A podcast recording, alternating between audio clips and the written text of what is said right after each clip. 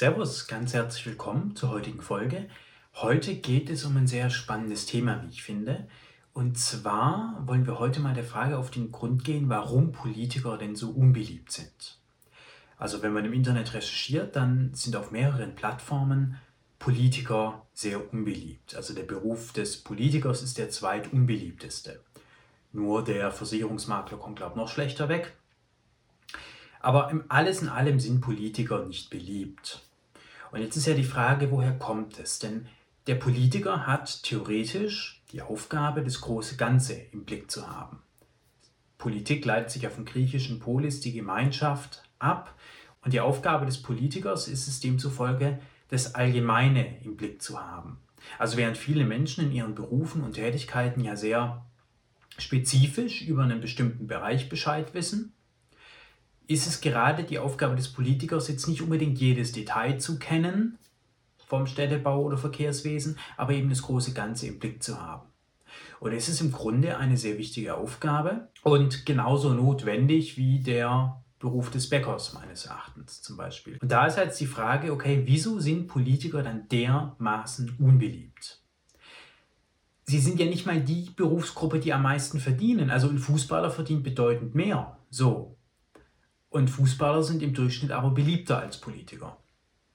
Und man kann jetzt auch darüber streiten, was eigentlich wichtiger ist, Fußball spielen oder Politik. Da möchte ich jetzt gar keine Antwort drauf geben. Aber das Spannende ist doch, dass es Berufsgruppen in diesem Land gibt, die viel, viel mehr verdienen als Politiker und wo man zumindest auf den ersten Blick mal doch fragen kann, wie sinnvoll ist es denn in Bezug aufs große Ganze. Aber zurück zur Politik. Warum sind Politiker so unbeliebt? Der erste Punkt, der mir da einfällt, ist schlicht und ergreifend ihre Rhetorik. Also Politiker haben es einfach an sich, dass sie auf Fragen nicht antworten, auf Fragen nicht eingehen und ausweichen. Und ich würde sagen, wir schauen uns jetzt mal ein konkretes Beispiel dazu an. Dann hat der Bundeskanzler mehr Zeit zu antworten. Ja, guten Abend, Herr Bundeskanzler. Ich bin erstmal ganz froh, dass ich heute live hier mit Ihnen sprechen darf. Ich habe Ihnen ja schon auch einen Brief geschrieben und meine Frage gestellt, habe auch eine Antwort bekommen, aber sie hat mich leider nicht befriedigt. Vielleicht nur kurz was zu meiner Person. Sie müssen sich ein bisschen beeilen, sonst ist rum. ja, ich weiß. Ja? Also, ich ja? war bis zum Rentenalter Grundschullehrer hier in Cottbus und arbeite auch jetzt als Rentner, auch als Lehrer. Meine Frage ist, warum zahlen nicht alle in die Rentenkasse ein? Ich frage es deshalb, weil ich es ungerecht finde, dass die Pensionäre 68 Prozent der letzten Arbeitsjahre als Pension erhalten und die Arbeitnehmer, so wie ich, 48 Prozent von allen Arbeitsjahren, zumal wir am Anfang ja am wenigsten verdient haben.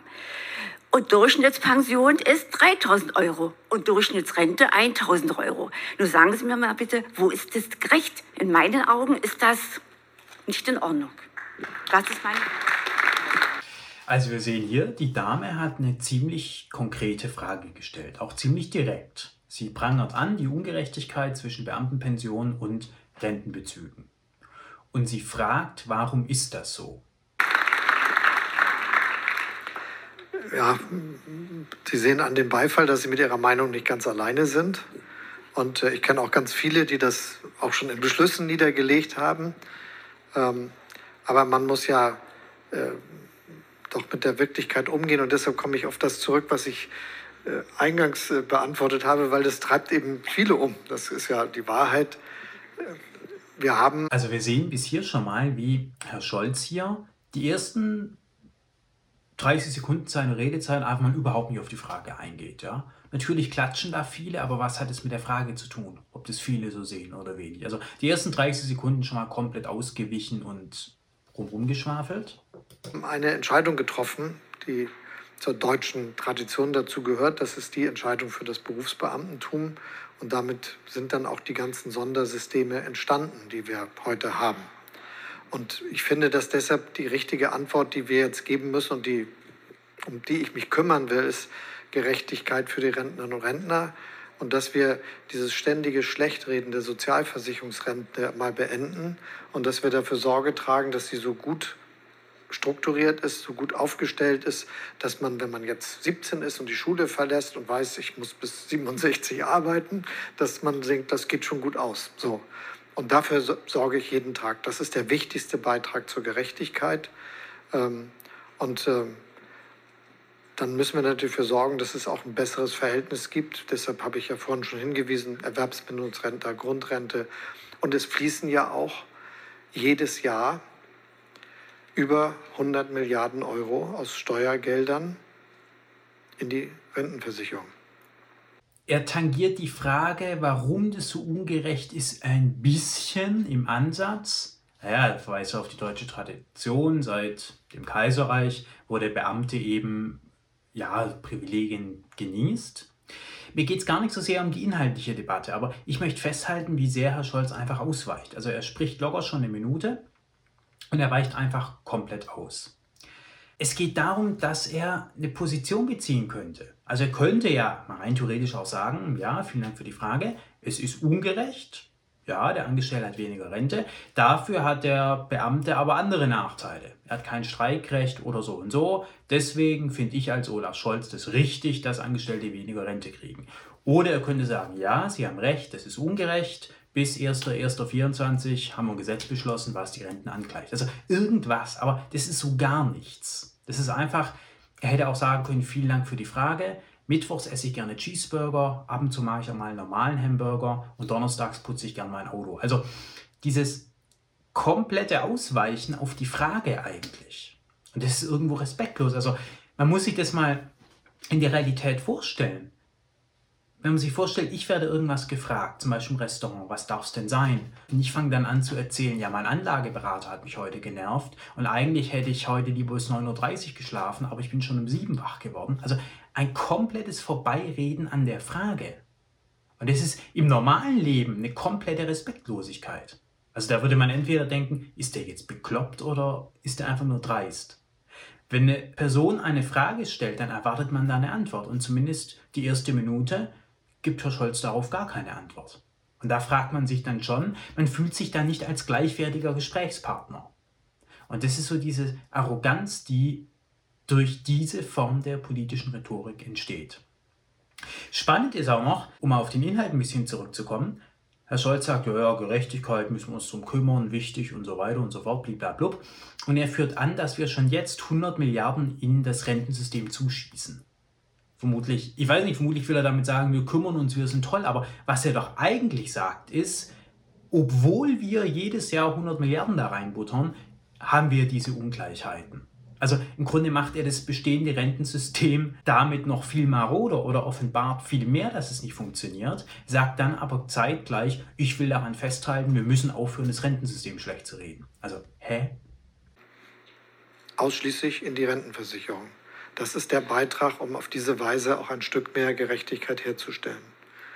Ich weiß, es wird Sie nicht befriedigen, aber ich äh, wollte Ihnen die ehrliche Antwort geben. Über einen Satz vielleicht. Vielleicht kann man das ein Beispiel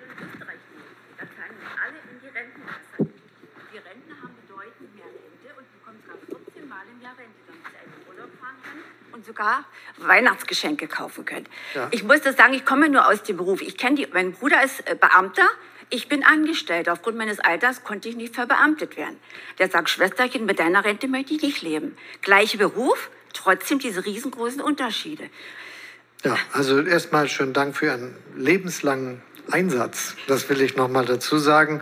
Und äh, ich kann Ihnen versichern, ich werde denjenigen entgegentreten, die unser Rentensystem immer schlecht reden. Wir müssen es verteidigen. Wir haben da eine große, große Errungenschaft und die ist wirklich wert, auch in der Zukunft zu bestehen. Schönen Dank. Wir bedanken uns bei Ihnen, Herr Bundeskanzler. So, gerade am Schluss sieht man nochmal, die Frau macht einen konkreten Vorschlag, einen inhaltlichen. Sie sagt, naja, warum macht man es nicht in Österreich, da läuft es super so, ja.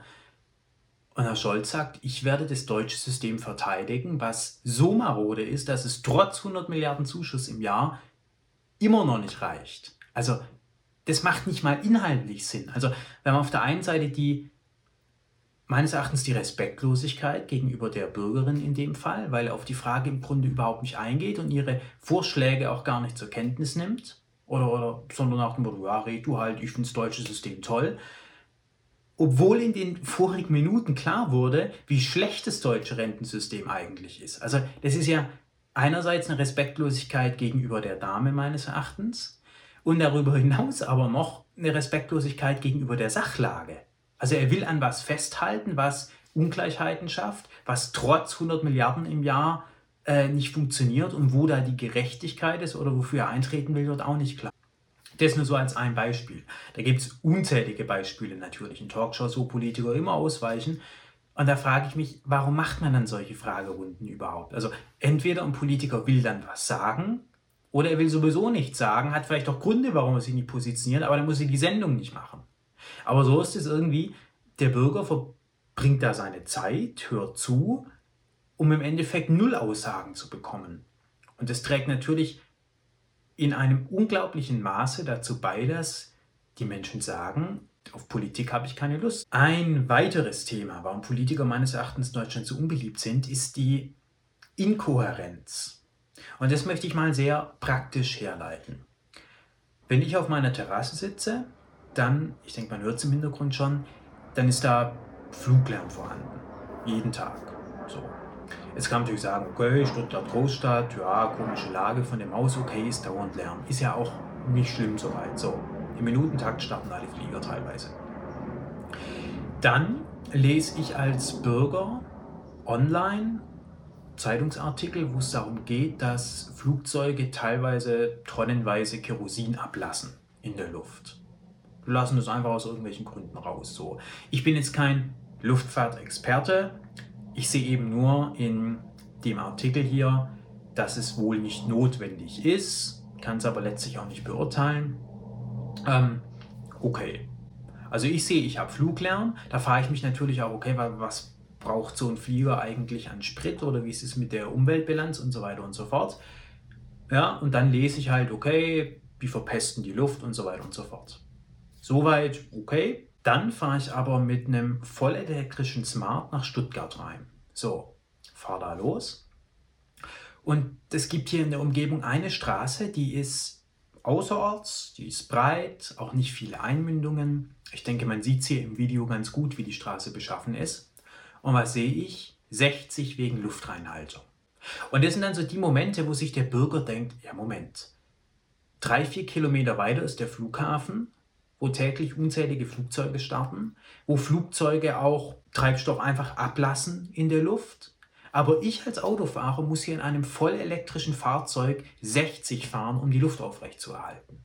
So, das klingt jetzt erstmal, ja, was regst du nicht so auf, fährst halt mal 60. Aber ich finde, man darf nicht vergessen, was das auf lange Sicht macht. Also ich fahre da nicht jeden Tag lang.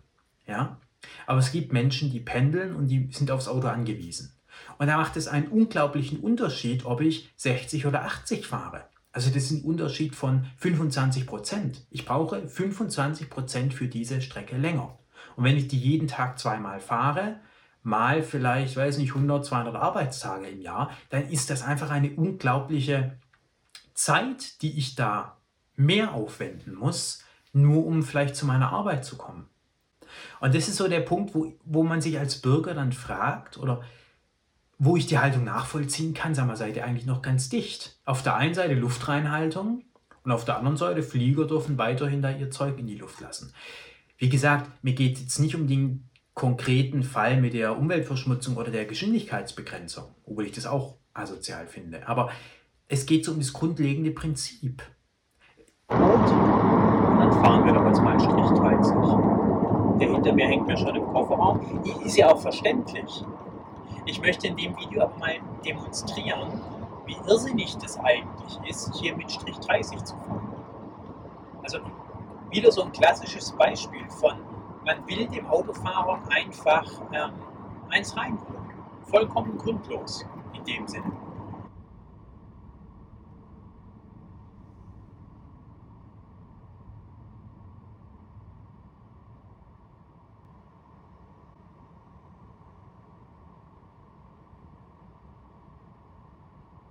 Ist gerade über die rote Ampel gefahren, der Autofahrer. Auch so ein typisches Ding. Die Leute haben keinen Bock auf diese Schikane. In vielen gesellschaftlichen Bereichen sagt Politik, hier haben wir ein Problem. Klimaschutz als Beispiel. Okay, da geht der Bürger ja mit oder viele gehen da mit und sagen, ja, da müssen wir was tun. Ähm, können wir uns nicht weiter einfach so ansehen. Aber der Eindruck, der eben entsteht, ist der, dass die negativen Folgen immer nur der Bürger bekommt. Die Fluggesellschaften nicht. Aber also quasi, wir haben ein Problem und die Lasten trägt immer nur der Bürger. Und das ist natürlich eine Sache, wo der Bürger dann zunehmend das Gefühl bekommt, hier geht es nicht mehr ums Allgemeinwohl. Hier werden irgendwelche Probleme benannt und auch bewirkt, also versucht zu vermindern, aber die Zeche zahlt immer nur ich. Also ich muss, ich werde schikaniert mit meinen 60 oder mitten in dem Tunnel 30, da war vorher 50, ich lebe schon ein bisschen länger in Stuttgart, da ist jetzt 30. Auch hier wieder, das ist fast eine Reduktion um die Hälfte der Geschwindigkeit. Und wenn man das jeden Tag zweimal fährt, dann ist es einfach mal doppelt so lange, wie man für diesen Abschnitt braucht. Ohne dass es jetzt für den normalen Bürger irgendwie Sinn ergibt. Und dieses zunehmende Gefühl, dass der Staat den Bürger schikaniert, ohne inhaltlichen Sinn, sorgt natürlich auch dafür, dass keiner mehr Lust auf Politik und Politiker hat. Gar keine Frage. Also so dieses Inkohärente. Auf der einen Seite muss ich 60 fahren wegen Luftreinhaltung in dem vollelektrischen Auto. Auf der anderen Seite lese ich aber, wie Flugzeuge noch tonnenweise Treibstoff in die Luft lassen. Hä? Und so ist es mit ganz, ganz, ganz, ganz vielen Bereichen. Der nächste Punkt, warum Politiker so unbeliebt sind, liegt meines Erachtens in den Biografien der Politiker. Und damit, möchte, damit meine ich nicht, dass vielleicht nicht jeder Politiker einen Berufsabschluss hat oder wie auch immer oder im Berufsleben tätig war, sondern mehr so die Vita nach dem politischen Leben. Und ein Beispiel ist Sigmar Gabriel. War lange in der Bundespolitik tätig. Um 2005 hat er angefangen. Ähm, war also Regierungsmitglied, als zum Beispiel die Bankenrettung beschlossen wurde, 2008, 2009 und die ganzen Folgeregelungen. So. Und wenn wir uns jetzt ansehen, Quelle ist übrigens Wikipedia in dem Fall, dann lesen wir, dass Sigmar Gabriel jetzt irgendwie im Aufsichtsrat der Deutschen Bank sitzt. So. Und natürlich möchte man jetzt niemandem zu nahe treten oder Dinge behaupten, die man nicht beweisen kann. Aber es geht für die Frage nach der Beliebtheit von Politikern leider gar nicht so sehr um die Fakten, sondern um den Eindruck, der bei den Bürgerinnen und Bürgern entsteht. Und der Eindruck ist, oder der Eindruck kann zumindest bei manchen entstehen, naja, da sitzt einer während der Bankenkrise in der Regierung, auf der Regierungsbank, unterstützt die Bankenrettungen, macht da mit und so weiter und so fort, Milliarden von Steuergeldern. Und nachdem er aus der Politik ausscheidet, sitzt er zufälligerweise im Aufsichtsrat der Bank, die er, als er noch Teil der Regierung war, gerettet hat. Also ja, ich denke, da muss ich auch nicht mehr so viel zu sagen. Das wirft einfach dann so sehr, sehr viele Fragen in Bezug auf das Allgemeinwohl auf, für das der Politiker ja tätig sein soll. Also man hat den Eindruck, der Politiker stellt sein individuelles Interesse eben über das Allgemeinwohl. Also der Politiker in einer Demokratie ist meines Erachtens Lobbyist des Volkes oder das sollte er sein. Wenn dieser Lobbyist des Volkes aber auf Kosten des Volkes Lobbyarbeit zum Beispiel für Banken macht, muss man sich nicht wundern, dass irgendwann die Glaubwürdigkeit fehlt. Das ist jetzt nur ein Beispiel mit Sigmar Gabriel. Da gibt es viele, viele andere. So dieser Drehtüreffekt. Die Politiker sind mit ihrer politischen Arbeit fertig und zufälligerweise sitzen sie ein, zwei Jahre später im Aufsichtsrat von irgendwelchen Unternehmen. So. Ich bin mal gespannt, in welchen Aufsichtsräten, Vorständen Annalena Baerbock oder Habeck irgendwann mal sitzen werden. Vielleicht zufälligerweise natürlich rein, auf ihr, rein aufgrund ihrer fachlichen Qualifikationen im Rüstungskonzern.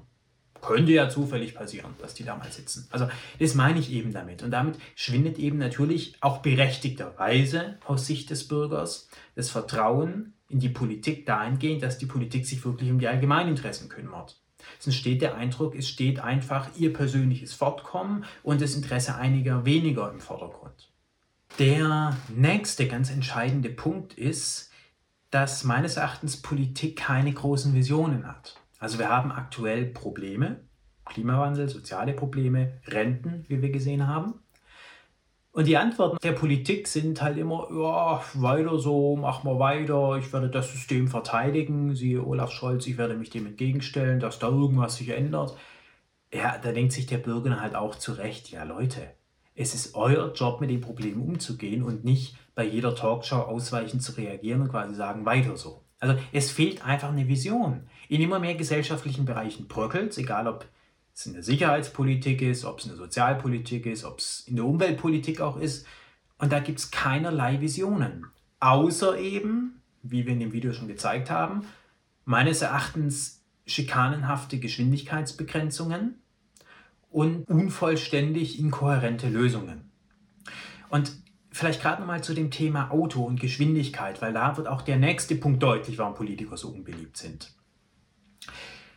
Seit Angela Merkel herrscht meines Erachtens die politische Praxis des Nudgings vor. Also, was meine ich damit? Es geht nicht mehr darum, Gesetzesvorhaben klar durch das Portal sozusagen zu tragen und einfach festzulegen, okay, ab 2030 fährt kein Auto mehr in Stuttgart jetzt als Beispiel, sondern es geht darum, das so durch, die, durch den zweiten Hintereingang der kalten Küche irgendwie einzufädeln. Also man verbietet nicht Autos in Stuttgart, nein, aber man macht halt da mal eine 30, streicht da die Parkplätze, dann eine 40er-Zone. Und so wird quasi das Auto de jure natürlich immer noch legal sein und man darf ja Auto fahren, aber es geht so darum, dass dem Bürger durch immer kleinere, aber konstante Schritte zu verderben. So. Und wieso ist das gerade beim Auto so dramatisch oder geht so unglaublich nach hinten los? Wir leben in einer Gesellschaft, in der das Leistungsprinzip gilt momentan. Das heißt, der gesellschaftliche Deal ist, liebes Individuum, wenn du hier arbeitest, wenn du dich anstrengst, kriegst du ein materielles Mehr. Zum Beispiel ein größeres Auto oder ein größeres Haus. So. Und wenn Politik jetzt aber hergeht und sagt, na ja, arbeiten sollst du weiterhin, am besten wieder sechs Tage Woche und am besten auch wieder 42 Stunden die Woche und am besten auch bis 67 oder 72, ja, nur das Auto, das lass mal stecken. Also bitte arbeite wie jemand, der sich ein großes Auto leisten will, aber fahre bitte wie ein Sozialempfänger. Jetzt mal ganz überspitzt gesagt. Ja? Arbeit bitte, als ob du dir ein großes Auto kaufen willst, aber fahr dann bitte trotzdem Bahn. Und man muss einfach nicht drum reden. Das Auto ist natürlich komfortabler als Bahn. Ganz klar. Im Auto habe ich meine Temperatur, ich habe meine Ruhe, ja. Bei der Bahn muss ich umsteigen oder blöd an irgendwelchen Haltestellen rumstehen, dann stehe ich da wie bestellt und nicht abgeholt. Also natürlich ist das eigene Auto bequemer als die U7 oder die S1. Ja, ist doch ganz klar in der U-Bahn, ich habe Lärm, ich habe andere Leute, ich habe Gerüche, es ist im Winter zu kalt, im Sommer zu heiß, dann fallen die Dinger aus. Also es ist einfach nicht das gleiche Komfortlevel wie in eine S-Klasse einzusteigen, überspitzt gesagt. So. Und solange wir aber in dem Leistungsprinzip leben, kann man das so nicht machen. Ich kann nicht den Leuten das Privileg des Autos wegnehmen, aber gleichzeitig noch die Leistung fordern. Das ist wie wenn ich einen Kaufvertrag mache mit einem Händler ich soll weiterhin bezahlen, aber der Händler sagt, nö, die Ware gibt es nicht mehr, weil die ist doof fürs Klima. So ungefähr. Also dann zahle ich halt auch nicht mehr. So. Und wenn der Staat so weitermacht und quasi das eine weiterhin fordert, aber das andere nicht gibt, dann fragen sich die Leute früher oder später, ja, wieso soll ich dann eigentlich noch arbeiten? Wieso denn? Ich arbeite, aber von dem Geld kann ich mir dann sowieso kein Auto mehr kaufen oder darf es nicht. Oder das Auto wird mir so unschmackhaft gemacht, dass ich es nicht mehr fahren kann. So. Also da passt was nicht. Da werden die Leute früher oder später sagen, ja, dann gehe ich doch nicht mehr schaffen, ich bin doch nicht doof. Wenn ich sowieso nur Bahn fahren kann, ja, weil Klima, so, während der Politiker selbst weiterhin die S-Klasse nimmt natürlich, wieso soll ich mich denn eigentlich noch anstrengen? Das heißt, das Leistungsprinzip kommt da an seine Grenzen. Damit möchte ich nicht sagen, dass man nicht vielleicht im Rahmen der Klimapolitik darüber diskutieren kann, ob man den individuellen Autoverkehr reduziert. Aber da muss es eben einhergehen mit einer größeren gesamtgesellschaftlichen Vision. Da muss ich eben auch mal das Leistungsprinzip hinterfragen. Da müsste ich vielleicht sowas sagen wie, ja, als Beispiel, wir müssen halt irgendwie den Konsum ein bisschen deckeln, wegen Klima und so weiter. Aber dafür denken wir auch Arbeit neu. Also lieber Bürger, in Zukunft S-Klasse ist vielleicht nicht mehr so das Ding aber dafür arbeitest du vielleicht auch nur noch 20 Stunden die Woche. Also irgendwie die große Vision, in der man die Dinge, die aktuellen Herausforderungen einbetten kann, die fehlt vollkommen. Das ist ein meines Erachtens Rumgepfusche an Teilen, da mal irgendwie und dann hintenrum genatscht. Übrigens genauso wie bei der Corona-Impfpflicht. Die Jure gab es nie eine Impfpflicht vom Gesetz, also keine allgemeine, aber de facto halt schon. Und das ist auch so was, wo ich mich als Bürger dann irgendwo übergangen fühle. Wenn die Politik vorhat, Autos zu verbieten, dann soll sie es per Gesetz machen. Und dann kann ich vom Verfassungsgericht dagegen klagen als Beispiel. So. Und nicht durch da eine 40er-Zone, hier ein Parkverbot, dort 30 und dort äh, Dieselverbot und so weiter und so fort. Sondern durch das Portal der Demokratie, so dass es jeder sieht und sich auch jeder gegen wehren kann. Zu der Dieselthematik. Ich blende es nochmal ein. In Stuttgart ist ja seit längerem schon ein Verbot für ältere Dieselfahrzeuge. Und als es damals kam, habe ich auch an der Demonstration teilgenommen und zu dieser ganzen Thematik Folgendes gesagt. Das ist der erste Punkt, der mich persönlich massiv stört. Dass rechtschaffene Dieselfahrer plötzlich als Sündenbock für vermeintliche Luft herhalten müssen. Das ist meiner, meiner Meinung nach diskreditierend und respektlos. Die Politiker damals die zum Teil heute noch im Amt sind, haben es meiner Meinung schlicht versäumt, ihre eigenen Vorgaben und Gesetze miteinander abzustimmen. Als sie den Grenzwert von 40 Mikrogramm damals, meiner Meinung nach ohne ihn ausreichend zu hinterfragen, einfach von der WHO übernommen haben, haben sie es versäumt, sich zu fragen, ob dieser theoretische Wert mit den von ihnen zugelassenen Fahrzeugen in den deutschen Städten überhaupt realisierbar ist.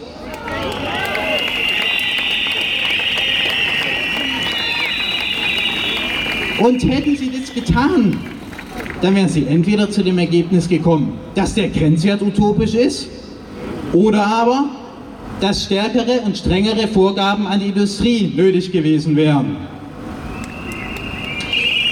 Hier hat die Politik, um es mal ganz klar zu sagen, einen Fehler gemacht. Nun sind Fehler ja menschlich. Wir alle sind nicht frei davon. Und es geht mir nicht darum, Politiker pauschal hier in die Pfanne zu hauen.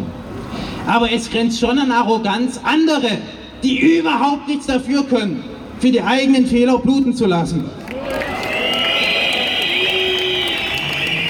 Denn mein Verständnis von Demokratie, Rechtsstaatlichkeit und Gerechtigkeit beinhaltet, dass derjenige, der einen Fehler macht, für diesen Fehler einsteht und eben nicht die anderen.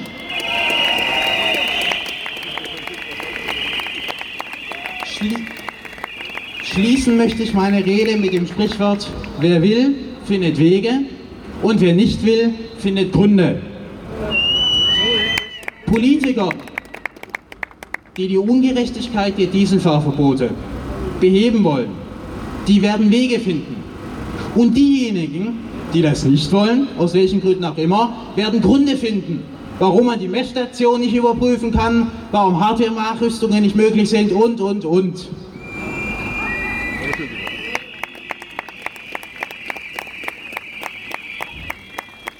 Und ich persönlich meine, dass wir Politiker genau daran messen sollten, ob sie Wege oder eben Gründe finden. Und wir stehen heute hier weil wir Wege sehen wollen und es satt haben, immer dieselben Gründe zu hören. Ja, das waren so die wesentlichen Punkte, warum ich meine, dass Politiker so unbeliebt sind. Nochmal, ich möchte nicht gegen Politiker bashen. Ich finde, die Rolle des Politikers ist eine unglaublich wichtige in der Gesellschaft, keine Frage. Deswegen ist es ja so schade, wenn sie durch meines Erachtens so vermeidbare Dinge, wie ich eben aufgezählt habe, sich immer unbeliebter machen weil irgendwann wird, wird's halt, geht die Sache halt nach hinten los. So. Und deswegen ist auch mein persönlicher Appell an die Politiker einfach, diese eben genannten Punkte zu berücksichtigen und dann auch mehr Akzeptanz zu haben. In diesem Sinne bedanke ich mich ganz herzlich für dein Zusehen. Würde mich sehr freuen, wenn du den Kanal abonnierst. Wünsche dir für die folgende Woche alles Gute und bis nächsten Sonntag. Bis dahin.